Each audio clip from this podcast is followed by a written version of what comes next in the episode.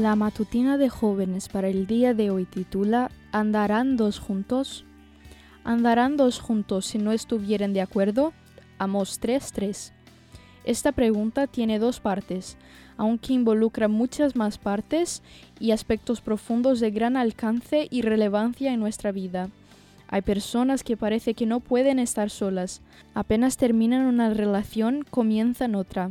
No se trata de juzgar comportamientos aquí, sino de abrir una oportunidad para reflexionar en los motivos que nos llevan a unirnos a otra persona en una relación amorosa.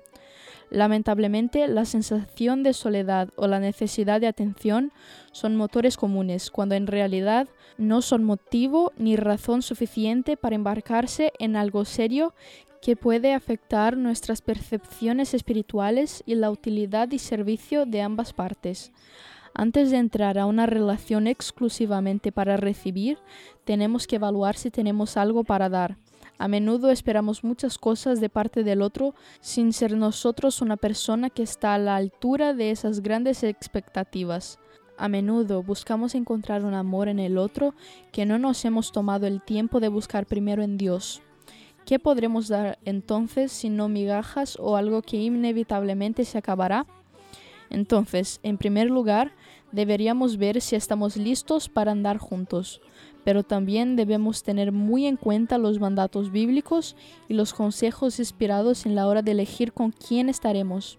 Dios quiere vivir en nosotros y caminar con nosotros, ser el centro de nuestras relaciones para que haya bendiciones hasta que se sobreabunden. Meditemos seriamente en esas preguntas. A veces, incluso entre personas de la misma religión, puede haber diferencias de creencias o hábitos que pueden perjudicar la armonía ideal. Si no estás en un dilema como este, seguramente tienes algún amigo o amiga que está luchando con esta decisión.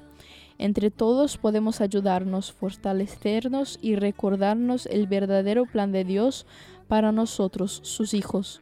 No se trata de ser elitista o discriminar, sino de ser más conscientes de la gran lucha entre el bien y el mal. Te recomiendo la lectura del capítulo Andarán dos juntos si no están de acuerdo del libro Cartas a jóvenes enamorados de Elena de White. Sea cual fuere nuestra situación actual, hoy podemos buscar a Dios para que nos dé sabiduría y decisión a la hora de actuar según su voluntad. Esta fue la matutina de jóvenes para el día de hoy desde Bilbao.